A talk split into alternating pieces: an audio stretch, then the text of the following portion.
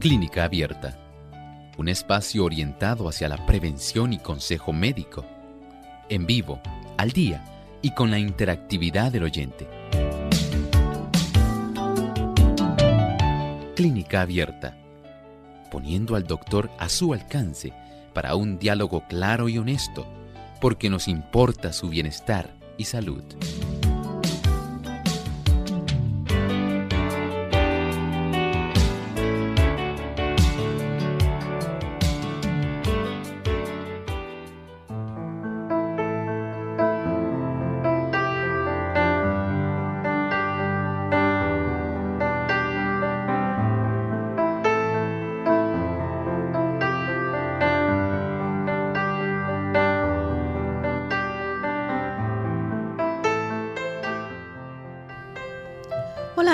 Muy buenos días. Es un placer saludarles. Bienvenidos a Clínica Abierta. Hoy hablaremos de un tema muy interesante como todos, acerca de la enfermedad de Menier. Pero antes de entrar a ese tema, deseamos saludar a todos nuestros amigos, en especial aquellos que se conectan desde Córdoba, Argentina, a FM Logos Aguray la provincia Salta, Argentina, y Bahía Blanca, la provincia de Buenos Aires, Guayaquil, Energy Nuevo Tiempo 92.1 FM, provincia de Formosa, Argentina, amigos de Radio Nuevo Tiempo, Radio Nuevo Tiempo Rosario 91.1. Y una vez dicho esto, les recuerdo que a partir de la media hora podrán llamar a los siguientes teléfonos 787, si está en Puerto Rico, 763-7100, 787-282-5990 o 787-303-0101. Y saludamos como cada día a nuestro doctor residente que ya está aquí con nosotros. Doctor, muy buenos días. ¿Cómo está? ¿Cómo se encuentra? ¿Cómo están las cosas? Todo muy bien, gracias a Dios. Buena, qué bueno estar acá otra vez en este espacio de tiempo. Y por supuesto, también saludamos a todos nuestros técnicos allá en cabina y por supuesto a ustedes queridos amigos que hoy nos acompañan y nos brindan esta oportunidad de poder entablar esta conversación saludable con cada uno de ellos. Así que esperamos que este tema lo puedan disfrutar y podamos juntos nosotros eh, entender cómo el cuerpo, aun cuando funciona correctamente, tiene momentos donde disfunciona. Y de eso es que vamos a estar hablando hoy, una disfunción de un sistema muy importante en nuestro cuerpo. Así es, doctor, pero antes de entrar a ese tema de interés, nos gustaría que comparta como cada día con nosotros un pensamiento que a todos nos importa y que tanto necesitamos. El pensamiento dice así, la enfermedad no sobreviene nunca sin causa. Descuidando las leyes de la salud, se le prepara el camino y se la invita a venir. Muchos sufren las consecuencias de las transgresiones de sus padres.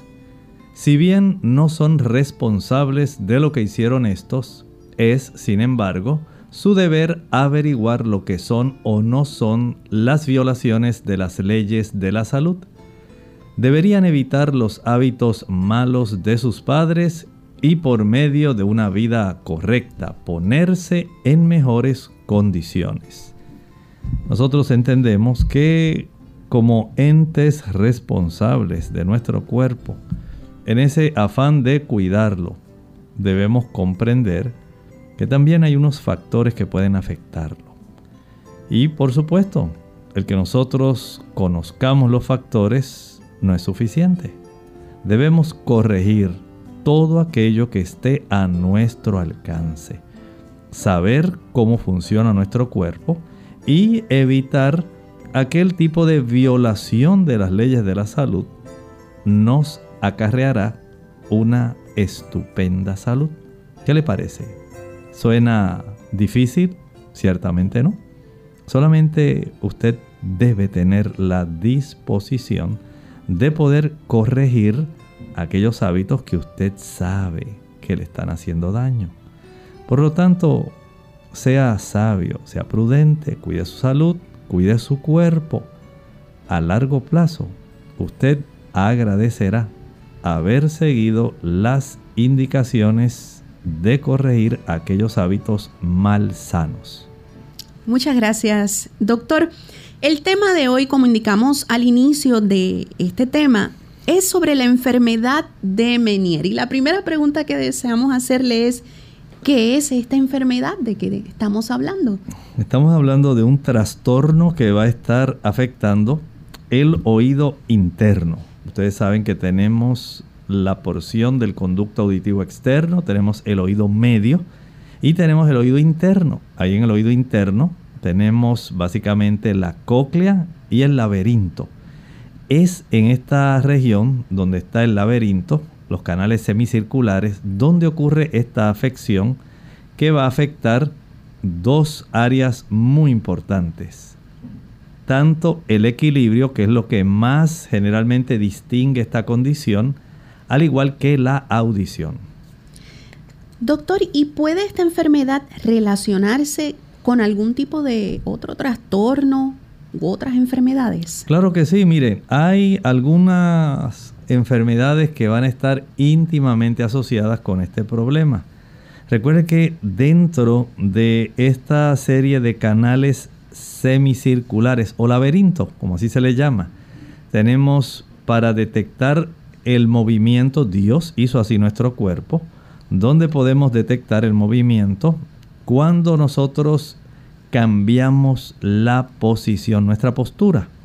Hay un laberinto, un canal que se encarga del movimiento lateral, otro para el movimiento giratorio, otro para el movimiento frontal.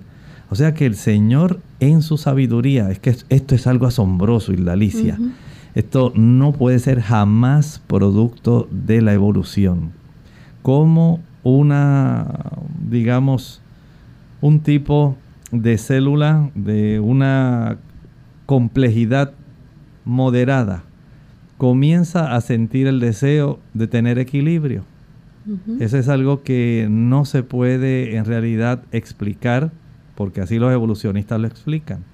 Mediante estos procesos del azar, tratan de hacer que el hombre crea que todas estas maravillas se fueron desarrollando sencillamente porque hubo un proceso de azar involucrado donde se estimuló a que todos estos diferentes órganos y estructuras se desarrollaran y que se conservaran cuando en la realidad muy distante de este proceso tenemos un maravilloso creador, un diseñador que es arquitecto e ingeniero.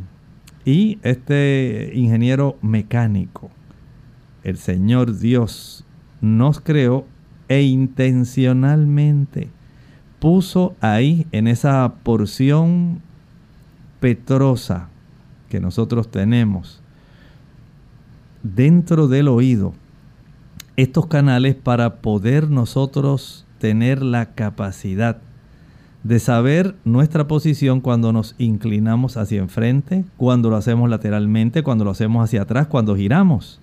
Jamás esto puede haber sido un producto de la casualidad. De esta manera tenemos esa oportunidad de saber que estas estructuras, que son unos tubitos, unos tubitos que en la parte de adentro tienen un líquido.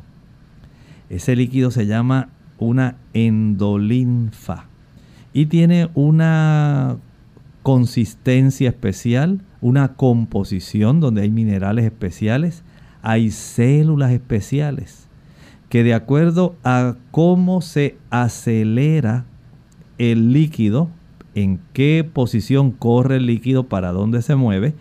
Así se mueven esas células, especialmente unos pequeños cilios, para poder darnos información a nuestro cerebro y que nuestro cerebro sepa dónde está ubicado, cómo está posicionado. Pero como estaba diciendo eh, Isla Alicia, hay algunos factores, algunas condiciones que pueden alterar esto. Por ejemplo, Digamos que la persona sufrió un traumatismo craneal, un golpe muy fuerte en esa región que tenemos en nuestra nuestro cráneo, eh, de la porción petrosa del lóbulo temporal, en ese hueso.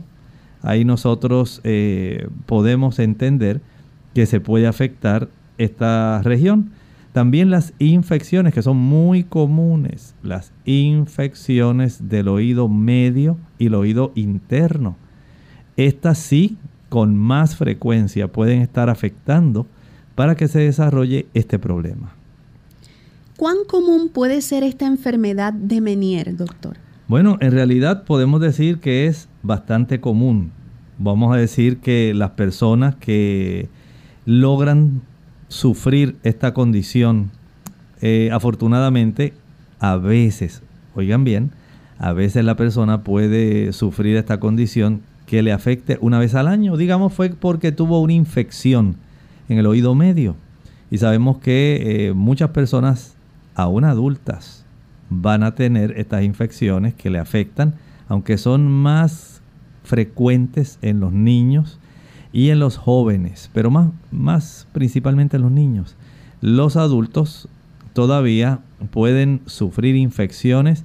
Digamos que usted padece muy frecuentemente de alergias, que usted tiene alguna obstrucción del el canal o conducto que comunica la garganta con el oído medio. Ese se llama el tubo de Eustaquio y cuando hay trastornos por ahí, por ese tubito, pueden ascender bacterias. Bacterias que van a estar afectando el oído medio y lamentablemente van a afectar en muchos casos este tipo de estructura que nos brinda el posicionamiento, cómo nosotros estamos ubicados en el espacio, hacia dónde nos estamos moviendo. Y esto puede trastornarse pero hay personas que no lo sufren una vez al año, hay otros que lo sufren más frecuentemente y ya se torna un poquito más crónico. Todo depende de varios factores que por supuesto queremos hablar con usted en esta sesión de clínica abierta. Doctor, y le pregunto, ¿cuáles son algunos de los síntomas, por lo menos principales, quizás más adelante podemos desglosarlos, que presenta esta enfermedad? Bueno, ustedes saben que la persona principalmente va a estar presentando, número uno, va a sentir ese vértigo o mareo. Esto es lo que más a las personas les preocupa. El saber que de momento desarrollaron un vértigo, de momento dice la gente, mira, yo no sé qué me pasó, pero de momento sentí como que todo daba vueltas y daba vueltas y daba vueltas. Y yo pues no sabía ni qué hacer y, tuve que extender los brazos y tratar de agarrarme inmediatamente, sujetarme de lo que estaba más cerca de mí porque pensaba que me iba a caer. Recuerden que aun cuando en esto usted puede sentir mareo, no sufre desmayo. Aquí usted no pierde la conciencia, por eso no podemos esto confundirlo con otras condiciones. Aquí no hay pérdida de la conciencia, no es que usted de momento se desmayó y no, no, no. Aquí usted tuvo mareo, tuvo vértigo, sintió que las cosas iban dando vueltas o que le daban vuelta alrededor de usted y usted ya como que no sabía qué estaba pasando, pero esto generalmente va acompañado de una disminución en la agudeza auditiva. Y por supuesto queremos seguir hablando de otros síntomas que están presentes en esta situación y otras enfermedades que también colaboran para que esto se desarrolle. Bien, doctor, está muy interesante el tema, pero debemos pausar, así que pausamos en breve, regresamos. Golpes en la cabeza. Hola, les habla Gaby Zabalúa Godard con la edición de hoy de Segunda Juventud en la Radio, auspiciada por AARP. Todos los años, dos millones de personas se golpean la cabeza. Los niños se caen de sus bicicletas, los adolescentes de sus patinetas y nosotros, los adultos mayores, nos golpeamos la cabeza en nuestras propias casas. Afortunadamente, tres cuartos de los heridos se recuperan sin hospitalización y sin consecuencias permanentes. Una pequeña herida, una contunción y se acabó. Pero ¿cómo se sabe si tu herida requiere de más atención? He aquí la lista que ofrece la Clínica Mayo. Si tienes dolor de cabeza, si pierdes el conocimiento, si te sientes confundido, si pierdes la memoria o si sufres de una repentina parálisis parcial, entonces necesitas atención médica inmediata. Si padeces alguno de estos síntomas, concurre al médico a la sala de emergencias porque un golpe en la cabeza puede costarte la vida. La pérdida de conocimiento, aún por un periodo corto, puede afectar al cerebro. La hemorragia cerebral puede causar compresión y derivar en daño permanente. Una herida en la cabeza puede provocar un deterioro mental. Si te das un golpe en la cabeza y presentas algunos de los síntomas que indican que podrían tratarse de algo serio, busca atención médica inmediatamente. El patrocinio de AARP hace posible nuestro programa. Para más información, visite aarpsegundajuventud.org.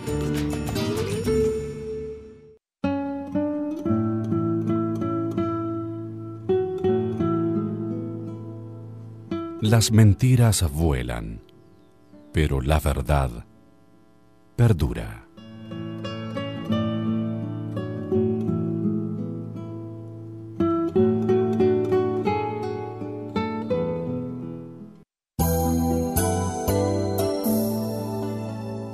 en lo profundo de tu corazón. Sientes que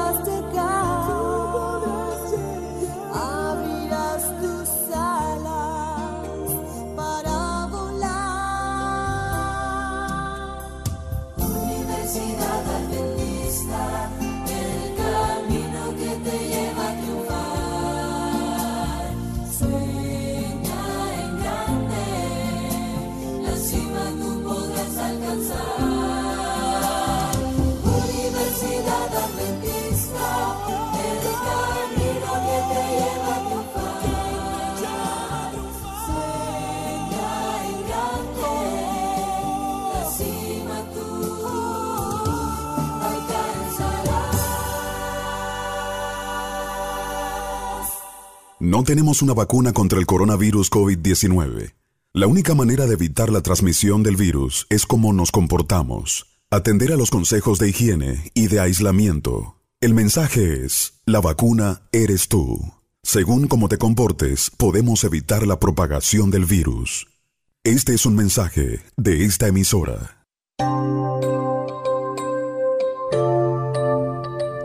Usted escucha Clínica Abierta hoy en el tema enfermedad de Menier. Y antes de la pausa estábamos conversando con el doctor acerca de algunos factores de riesgo y nos mencionó que el traumatismo craneal y la infección son algunos factores, pero hay más.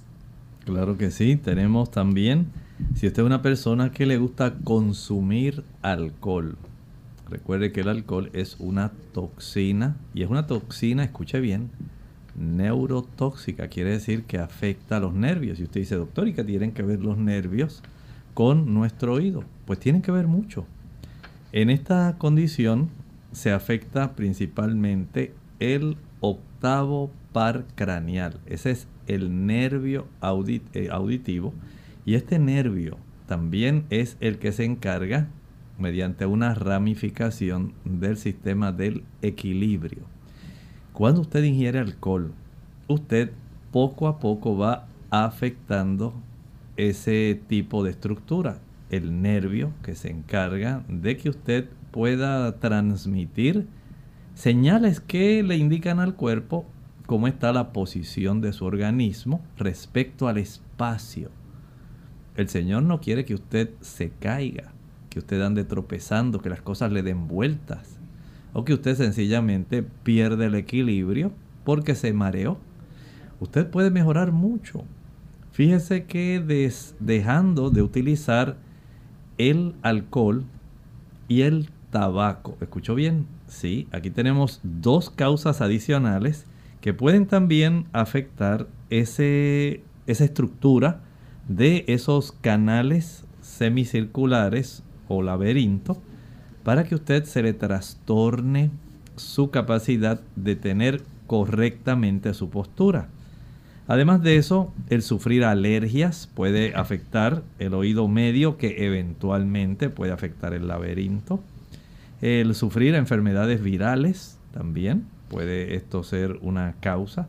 ¿Puede una persona que haya salido positivo al COVID-19 estar propenso a sufrir esta enfermedad? Pudiera ocurrir, pudiera ocurrir porque afecta el sistema respiratorio, aunque el COVID-19 tiende a afectar más el sistema respiratorio bajo.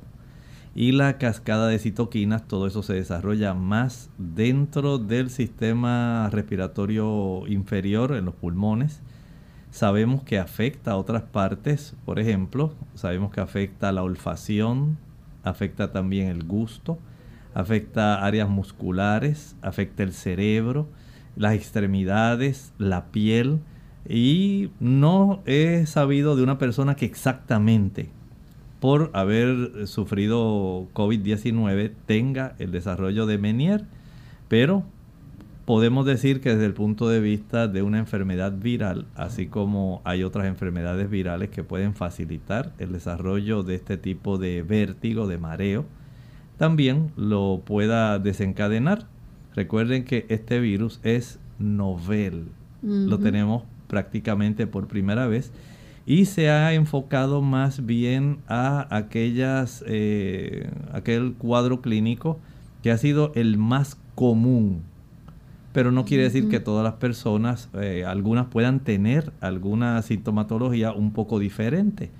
Pero sabemos que la dificultad para respirar, el hecho de que las personas tengan esa pérdida de la olfacción, pérdida del gusto, el malestar general, mucho dolor muscular eh, y que algunas incluso pues llegan a tener situaciones muy especiales eh, junto en la piel y otros órganos, pues es común, pudiera ser que esto tuviera cierta relación, no se reporta frecuentemente en la literatura médica, pero valdría la pena uno estar atentos.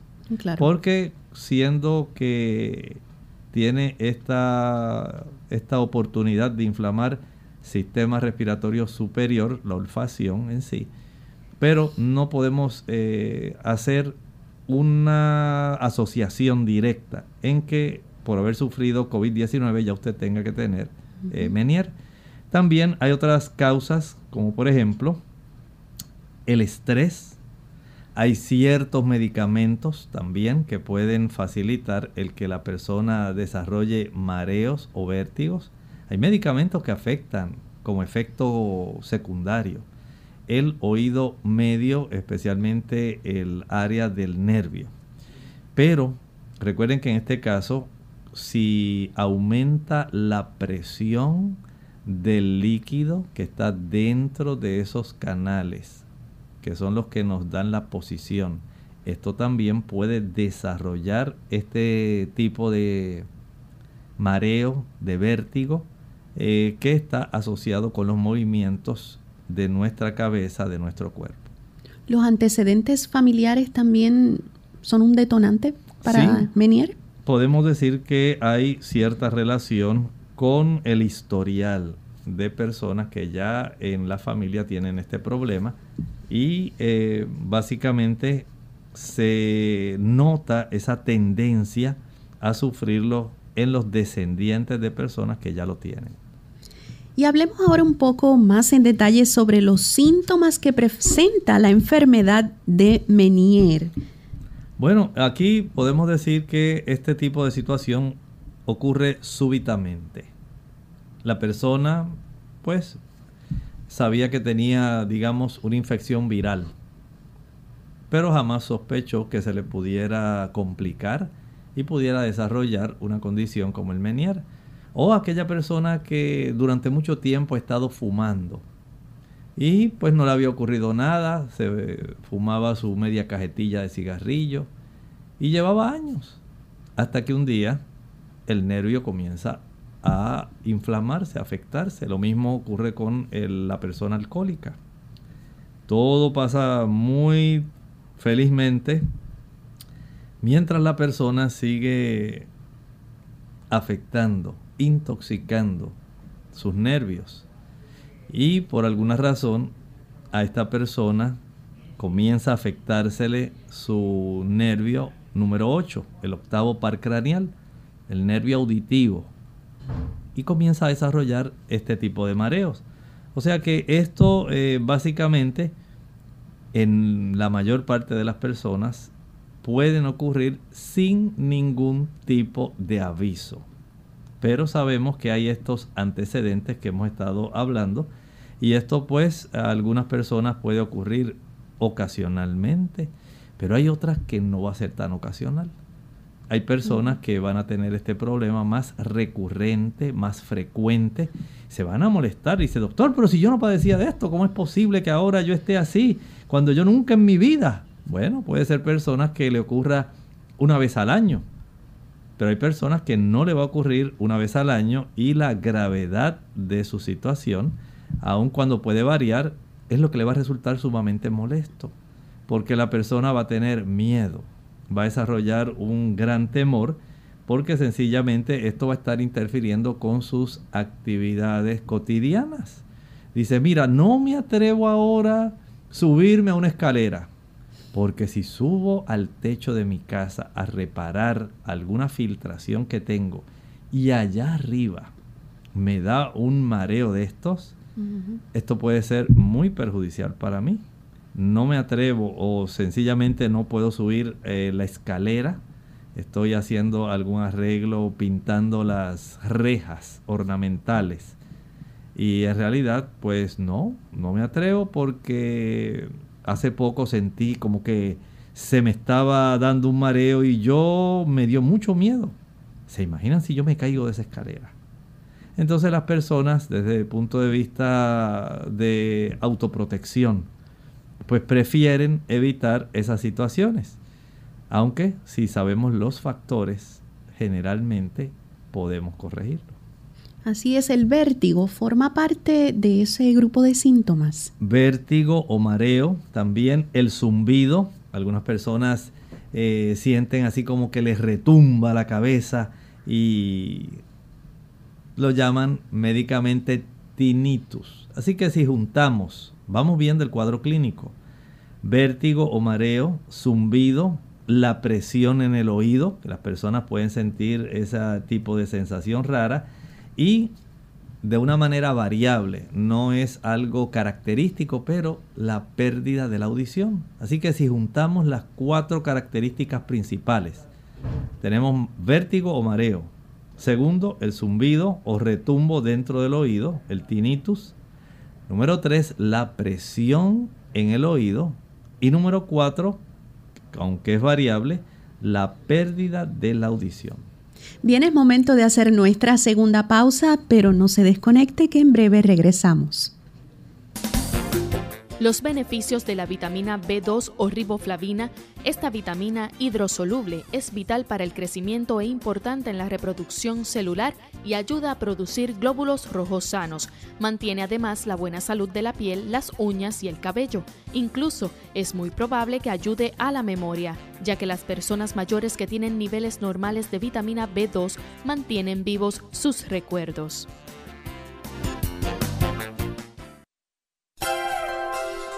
La vergüenza y timidez para comunicarle al médico ciertos síntomas que afectan a órganos de nuestro cuerpo es muchas veces la causa principal de enfermedades que provocan la muerte.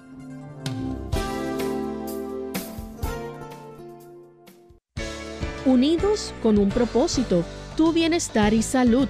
Es el momento de hacer tu pregunta llamando al 787 303-0101 para Puerto Rico, Estados Unidos 1866-920-9765 y llamadas internacionales al 787-763-7100 o al 787-282-5990. Clínica Abierta, trabajando para ti. Ante el nuevo coronavirus COVID-19, no debe cundir el pánico. Pandemia no es un sinónimo ni de muerte ni de virus mortal. Esto no significa que vamos a morir todos. El mensaje es, la vacuna eres tú. Según cómo te comportes, podemos evitar la propagación del virus. Este es un mensaje de esta emisora. Clínica Abierta. Ya estamos de vuelta en Clínica Abierta. Hoy estamos hablando sobre la enfermedad de Menier y antes de la pausa hablábamos sobre cuatro síntomas que son principales, doctor. Sí, e, este tipo de, este conjunto de síntomas. Estábamos hablando del vértigo, el mareo, del zumbido o el retumbo, el tinnitus, la presión en el oído o la hipoacusia. Y podemos ir eh, hablando un poquito, digamos, más específicamente. Por ejemplo, cuando hablamos de este vértigo intenso, que generalmente es el problema más común, la persona pues se siente como si estuviera girando o moviéndose. O a veces dicen, doctor, pero es que yo siento como que es el mundo el que está dando vuelta alrededor de mí. ¿Qué es eso? Si yo nunca había estado así, bueno, eso puede ocurrir. A veces esto puede ir acompañado de náuseas, puede ir acompañado de vómitos, este tipo de mareos, ¿verdad? Eh, y e incluso hay personas que sudan profusamente. Noten cómo el término el, que la persona pueda desarrollar este vértigo o mareo es una cosa tan real que comienza esto a manifestar unos eh, cuadros que están asociados. Náuseas, vómitos, sudoración. Esto tiene que ver eh, así intrínsecamente con ese mareo y lo más, digamos, destacable de esto, por lo cual las personas se preocupan en relación al mareo, es que los síntomas empeoran con el movimiento repentino. ¿Servirá de algo si en ese momento en que todo se mueve podamos quizás estar más tranquilos o recostarnos? Lo ideal es que esta persona pueda acostarse. Primero, porque la sensación de que el cuerpo, de que usted se va a caer y de que usted pudiera sufrir una lesión, ese instinto que tiene la persona de decir, no, no, no, espérate, espérate, no, no, aguántame, aguántame, sujétame, déjame aguantarme, no, ya, ya, ya, en lo que esto se pasa, no puedo seguir así. Tengo que estar muy pendiente a esto porque no sé cuánto me va a durar ese mareo. ¿La audición se ve trastocada con esta enfermedad? Puede verse trastocada, claro que sí, o puedo. Puede ocurrir que se trastorne un oído, como puede ser que se trastornen los dos oídos. Y desde ese punto de vista, usted se imagina una persona con este tipo de mareo. Y aunque sabemos que la persona puede, digamos, la duración puede ser bastante variable puede tener este mareo por 20 minutos, pero en algunas personas no es tan corto. El mareo puede durar hasta 24 horas. Y si aparte de eso usted tiene una afección auditiva, donde usted diga, pues mira, ahora no escucho bien, tengo este mareo y no escucho bien por el oído derecho. Pero hay personas que dicen, no, cuando a mí me da eso, ay, oiga doctor, se me afectan los dos oídos, como que, como que el sonido se apaga, se apaga, se apaga así bien lejano y casi no escucho y usted sabe lo terrible que es tener un mareo y además darme cuenta de que no estoy escuchando bien. Doctor, tenemos ya una llamada que la hace el amigo Yavala, nos llama de Caguas, Puerto Rico. Adelante. Buenos días, doctor Rodríguez. Muy buenos días. En relación al tratamiento natural para eh, mejorar esta enfermedad y el oído en general? ¿Cuáles serían los alimentos más apropiados? ¿Se puede dar alguna información? Muchas gracias. Claro, vamos a ir elaborando un poquito más adelante en el, la forma de desarrollo de nuestro tema. Con mucho gusto vamos a estar hablando de esto porque entendemos que las personas pueden recibir un gran beneficio no solamente desde el punto de vista nutricional. Hay que entender que hay unos ejercicios que generalmente el mismo médico, porque recuerden que esto no solamente requiere que usted eh, se conforme con decir tengo el mareo, se me redujo la audición, eh, tengo ahora un problema como doctor, yo no pensaba que era así, pero esta presión en el oído, el zumbido que siento. A veces hay que ir primero a revisarse y cerciorarse de que este es el diagnóstico y no que haya otros problemas. Recuerden que hay personas que sienten o se desarrollan mareos, no necesariamente porque usted tiene Menier. Y eso hay que entenderlo. Y hay personas que sufren de estas condiciones, pero para saber qué es Menier, lo que estamos hablando, pues hay unos pasos que usted debe realizar para cerciorarse de que usted tiene el diagnóstico del cual estamos hablando hoy. ¿Cuánto tiempo aproximadamente duran estos episodios de mareos y de dar vueltas en la cabeza? Bueno, pueden durar desde 20 minutos y la persona ahí acostada, no me muevan, no me muevan, déjenme tranquilo, yo con los ojitos cerrados, porque no quiero que esto me afecte. Puede durar así, corto, pero también puede a veces durar hasta 24 horas. Otros síntomas que quizás podamos usar para identificar si estamos padeciendo enfermedad de Menier. Bueno, hablando del proceso de la audición que estábamos mencionando justamente, aquí podemos decir que la audición se recupera entre uno y otro ataque. O sea que la persona no queda permanentemente afectada en su capacidad auditiva, en su forma de percibir. Dice, pues mira, se me pasó el mareo, el vértigo, ya no siento la presión en el oído y ahora como que estoy empezando a escuchar mejor. Recuerde que hay una asociación entre el aumento de la presión de ese líquido que está en esos canales, en ese laberinto, y también pudiera haber una inflamación en el oído, en el nervio del oído. O sea que son cosas, hay algunas causas diversas que pueden estar afectando el que se desarrolle. Por eso entonces puede comenzar la audición a recuperarse, pero con el tiempo esta situación puede empeorar. Y esto es un dato eh, característico del Menier. Sí, otros síntomas que quizás sean menores a los principales. Sí, mire, hablábamos de los retumbos o zumbidos. Ese tipo de término que usa la medicina, el tinnitus. Usted siente ahí, eh, junto con esa sensación de presión dentro del oído. Entonces esto nos va dando esa idea de que la persona puede tener eso. A veces pueden desarrollarse dolores de cabeza, es, digamos, otro conjunto de síntomas que pueden también estar asociados. No son eh, exclusivamente característicos, pero se pueden desarrollar.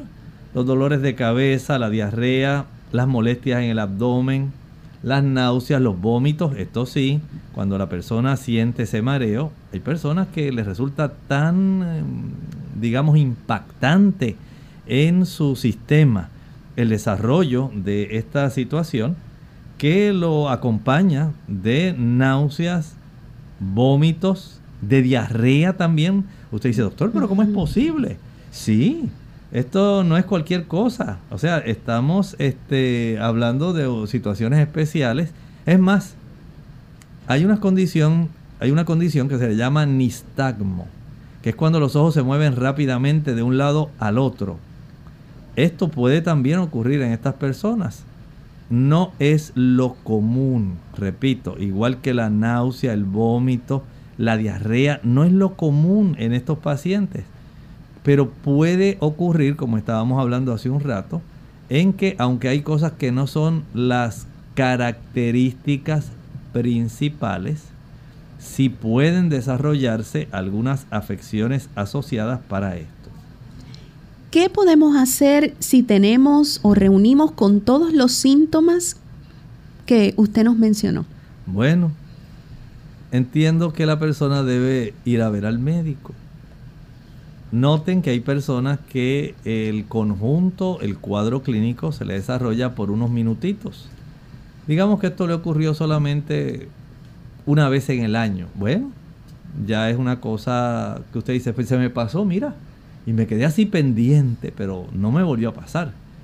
Pero las personas no generalmente le ocurre eso. Digamos que una persona sufre un mareo durante 24 horas.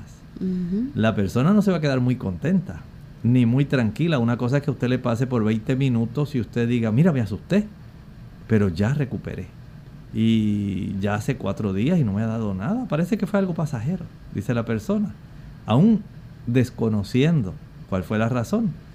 Pero hay otras personas que si le dura 24 horas que no puedan levantarse y con náuseas, con vómitos, con esa presión ahí en el oído, eh, dándose cuenta de que se ha reducido la capacidad auditiva.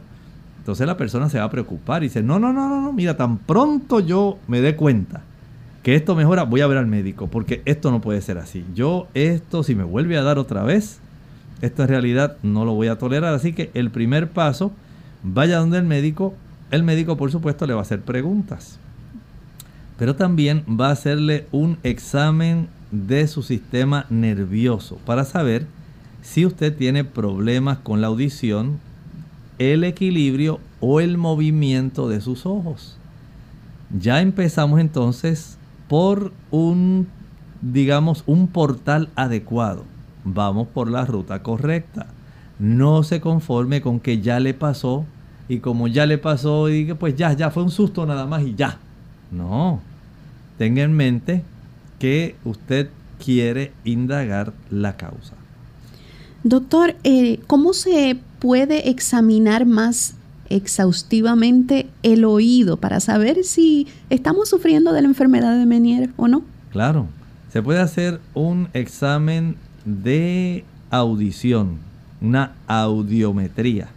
Y esto va a mostrar si hay pérdida de la audición. Recuerden que aquí no estamos hablando de un mareo sencillo. Usted tiene que distinguir. Hay veces que la persona, digamos por un cambio postural, sufrió una reducción súbita en la presión arterial. Ese tipo de situación ocurre especialmente en los ancianos. Está este tipo de hipotensión ortostática que no tiene que ver necesariamente con el Menier. Hay personas que sufren anemia y le dan mareos y no tiene que ver con el Menier. Hay personas que tienen una reducción súbita de la glucosa, sea diabético que se puso mucha insulina, o sea un diabético que súbitamente hizo mucha actividad física y le dio un mareo. Eso no quiere decir que tiene Menier. O sea que tenemos que estar claros en este aspecto. Estamos hablando de una situación donde es un poco más compleja. La persona siente un zumbido, una presión en el oído, reducción de la capacidad de la agudeza auditiva, puede tener náuseas, vómitos, pero mucho mareo. Mareo que va a durar bastante, 20 minutos y puede extenderse hasta por 24 horas, donde la persona tiene que estar quieta, especialmente acostado, para que se pueda mejorar. Así que además de ir al médico, el médico le examina, le hace un examen neurológico, un examen auditivo y ahora dice el médico, bueno, vamos a presentar ahora un examen de estimulación calórica. Vamos a ver cómo están los reflejos oculares ah, aplicando un poquito de agua caliente y fría en el oído que va a estar siendo estimulado, digamos, eh, cuando se perciben estas dos temperaturas en el tímpano. Los resultados de ese examen, si no están dentro del rango normal, esto puede ser un signo de la enfermedad de Menier. Así que esa estimulación calórica que, que revisa los reflejos oculares mediante esta alternancia de temperaturas, además de la audiometría y del examen que haga el médico, nos puede ayudar a tener una mayor precisión de esta situación. ¿Hay algún otro tipo de examen que se pueda hacer? Bueno, tenemos el electro cocleografía. Recuerden que estamos hablando del oído interno, la electronistagmografía o videonistagmografía para saber cómo están los movimientos de los ojos, porque asociamos esto también con esa situación y la resonancia magnética de la cabeza. Doctor, tenemos en línea a un anónimo de la República Dominicana eh, nos está diciendo que tiene un niño de dos años que sufre mareos y vómitos cuando está en el vehículo. Su principal preocupación es si pueda ser paciente de esta enfermedad. Bueno, en realidad, como estábamos hablando, no necesariamente una persona que tiene mareos y vómitos tiene que tener menier. Pero a esta edad, si esto le está ocurriendo con mucha frecuencia, recuerde que la clave también es la duración. Una cosa es que si usted súbitamente hizo un movimiento, le dio un mareito así súbito, eh, y la persona, ahora que digo mareo súbito, hay algunas personas que al tener un accidente cerebrovascular pequeño, ataques isquémicos transitorios, pueden tener así un pequeño mareito y sentir como que, como que de momento se le fue así el equilibrio, pero pasó. A veces los niños puede ocurrir, si el niño tiene anemia, estábamos hablando, si el niño eh, tiene también eh, una ingesta insuficiente de alimentos, eh, su azúcar baja, puede ocurrir esto. hay personas que tan solo por ir, digamos, en un vehículo y como no van conduciendo, pero van haciendo otra cosa, casi siempre leyendo o pendiente a algo con la vista fija, y ahí está el papá, muchas curvas porque están visitando el campo. Y las personas después de comer, esto puede ocurrir y no es necesariamente porque tenga menier. Y pueden ser mareos así de 30 segundos, un minuto y pues siente el niño que se le va el mundo y entonces ahí viene la náusea y el vómito y el papá tiene que detenerse a la orilla de la carretera en lo que el muchachito expulsa, ¿verdad? Tiene ese vómito y se le alivió no, aquí estamos hablando de una situación que le puede durar a usted de 20 hasta 20 minutos hasta 24 horas, que usted tiene que estar acostado y que va acompañado de una presión del oído, zumbido del oído, eh, pérdida de la audición y puede estar acompañado de náusea y vómitos. Tenemos al señor González, quien nos llama desde San Juan, Puerto Rico. Adelante, señor González. Sí, buenos días y gracias. Mire, quiero darle la experiencia. Mi madre empezó así a tener unos mareitos, lo llevé al cardiólogo, el cardiólogo la iba a despachar con unas pastillas para el mareo. Yo, por tener un poco de conocimiento, le pedí que le pusieran holter. Al otro día de tener el holter, de llevarle los resultados del holter al cardiólogo, él llamó desesperadamente diciéndome que era el, era el corazón y que tenía que llevarla rápido porque podría morir. En otras palabras, yo le salvé la vida a mi madre por eh, sugerirle el holter. El cardiólogo no lo iba a hacer por su cuenta. la gente, mareos también se pueden deber cuando el marcapaso natural del corazón empieza a fallar. Esa era mi contribución. Gracias. Claro, le agradecemos porque es muy cierto. Cuando hay trastornos en el marcapaso del corazón, especialmente cuando hay desarrollo de fibrilación eh, en la frecuencia cardíaca, es tan rápida eh, la oportunidad de contracción del corazón que no alcanza a llenar un volumen adecuado para ser impulsado a la cabeza. Y esto también puede dar, mareos, que fue el caso de la mamá del señor González. Y es muy cierto. Es para que ustedes noten que no es nada más porque usted tenga un mareo. Sabemos que hay varias situaciones que pueden cursar con mareos. Esta que él nos está diciendo es muy cierto. Trastornos en la frecuencia del marcapaso cardíaco, ¿verdad? Eh, especialmente cuando hay fibrilaciones eh, hablábamos, hay personas que sufren una incapacidad para tener una buena circulación cerebral, esto puede dar mareos también, personas que se les reduce muchísimo la cifra de azúcar, personas con anemia, a veces las personas cuando tienen la sangre muy espesa, muy densa, hay personas que cuando no toman agua también sufren mareos, la deshidratación, eso altera la calidad del líquido que está eh, circulando dentro de esos canales. Pero aquí estamos hablando de una enfermedad, una condición que tiene ya un cuadro característico. O sea que esto no es tan solo un mareo como a veces estábamos hablando del niño de la República Dominicana, de que usted va y cómo se va moviendo el automóvil de un lado para otro por todas las curvas porque iba a subir allá a visitar a su abuelita que vive en la montaña y usted iba con un monitor, digamos el teléfono móvil, el celular, y el niñito iba jugando su jueguito, pero ahí estaba moviéndose y como había acabado de desayunar. Esto es muy diferente. Aquí hay un cuadro que afecta la audición, afecta el movimiento de los ojos, siente una presión dentro del oído y la persona sufre un mareo que dura bastante. Afortunadamente en algunos ocurre una sola vez en su vida, pero hay otros que lo van a sufrir con mucha frecuencia. Desde la República Dominicana se comunica con nosotros Milagros, así que adelante Milagros. Sí, sí, buenos días. Dios le bendiga. Sí, doctor, yo estoy, yo estoy pasando por todos esos procesos que usted ha, mencionado, hay, a excepción de los vómitos, pero yo tengo una, un tormento en la cabeza muy fuerte con relación a eso, porque ya yo tengo un promedio de algunos 5 o 6 años con ese sonido en los oídos, visité al otorrino. Él me mandó a hacer una serie de estudios. Entre ellos, yo tengo aquí eh, una tomografía de cráneo que sale con una inflamación infecciosa a nivel hemorroidal. Entonces ya yo estoy notando que me está cogiendo el ojo derecho porque el sonido es en el oído derecho. Entonces yo quería que usted me, me indicara algo, me dijera algo natural yo estoy muy atenta a su programa y estoy escuchando a ver si usted me puede ayudar con esto, porque yo tengo días que casi no puedo levantarme, no mareada, sino como la cabeza, que no me siento bien. Y estoy tomando medicamentos también que el doctor Rino me puso, pero quería ver cuál era su versión con relación a esta, a ver si usted podría ayudarme con esta situación.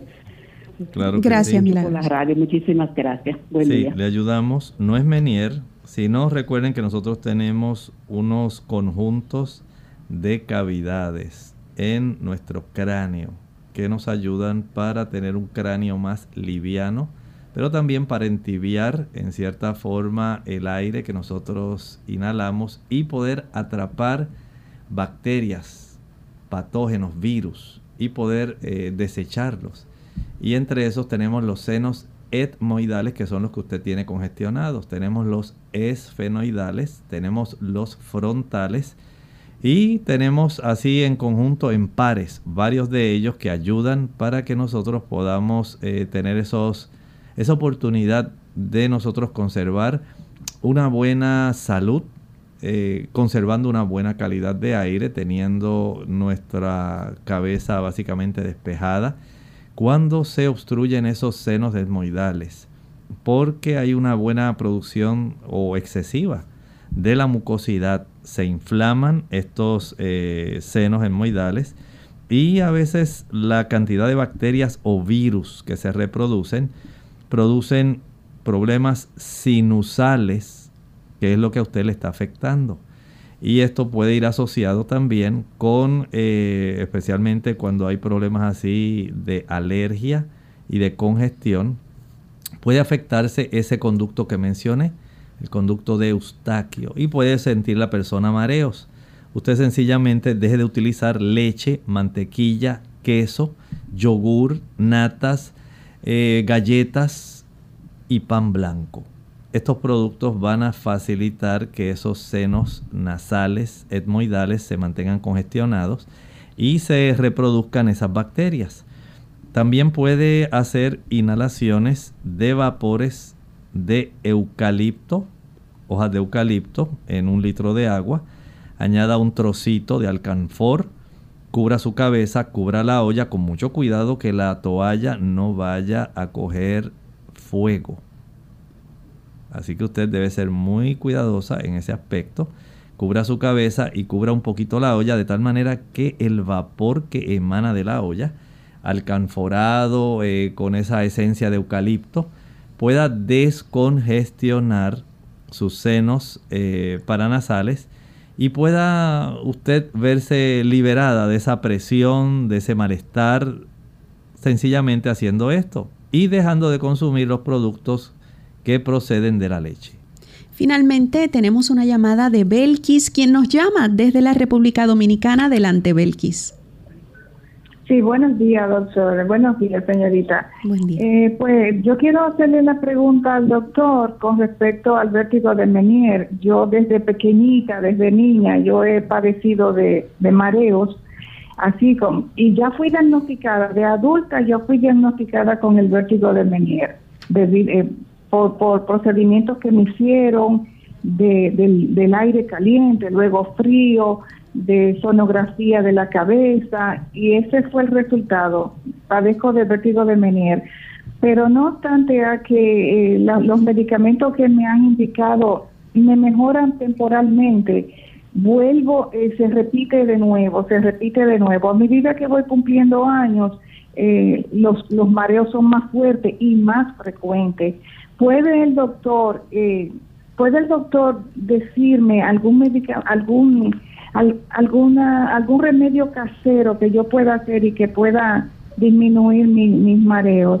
Gracias y que Dios le bendiga. Gracias. Claro que sí. Ahí pues ahora le contestamos a usted y al primer caballero que nos llamó preguntando en cuanto al tratamiento. Mire, el tratamiento no es tan sencillo porque a veces, eh, aun cuando hemos hablado de estos factores que lo pueden causar, a veces no se conoce la causa. Si usted esto se le desarrolla porque usa alcohol, pues tiene que dejar de usar alcohol. Pero recuerde que a veces quedan lesiones por el envenenamiento que causa el alcohol en los nervios y hay que usar una mayor cantidad de grupo B, especialmente la tiamina. Si esto se debe a que usted está usando tabaco, pues ya sabe que tiene que dejar de usar el tabaco, porque si no, no vamos a tener mejoría de su situación. El tabaco es otra neurotoxina tiene que descartarla. A veces se necesitarán diuréticos para poder ayudar a aliviar la presión del líquido que está dentro de ese oído interno. Bajar la cantidad de sal es importante. Si usted no reduce el contenido de sodio en su alimentación, no va a mejorar. Fíjense que estas son cosas muy sencillas. Además de esto, usted puede evitar los movimientos bruscos, ya que esto va a empeorar el problema. Evite las luces brillantes, la televisión, especialmente durante los ataques. Consuma una alimentación que sea saludable, bien equilibrada, pero no coma en exceso. Haga ejercicios todos los días, duerma lo suficiente. Evite la cafeína. Ahí tiene otra forma natural de evitar este problema los refrescos y productos que son altos en cafeína, evítelos. Y por supuesto, relájese. Esto le ayudará más de lo que usted se imagina. Lamentablemente hemos llegado al final de este programa, pero no deseamos despedirnos sin antes dejarles con este pensamiento. El pensamiento bíblico nos dice, amado, yo deseo que tú seas prosperado en todas las cosas y que tengas salud así como prospera tu alma. Muchas gracias por su sintonía. Se despiden de ustedes el doctor Elmo Rodríguez Sosa e Hilda Alicia Criollo.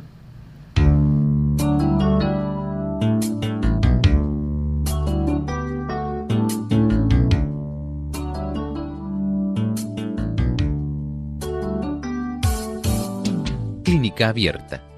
No es nuestra intención sustituir el diagnóstico médico. Antes de poner en práctica cualquier consejo brindado en este programa, usted debe consultar con su médico. Hasta la próxima.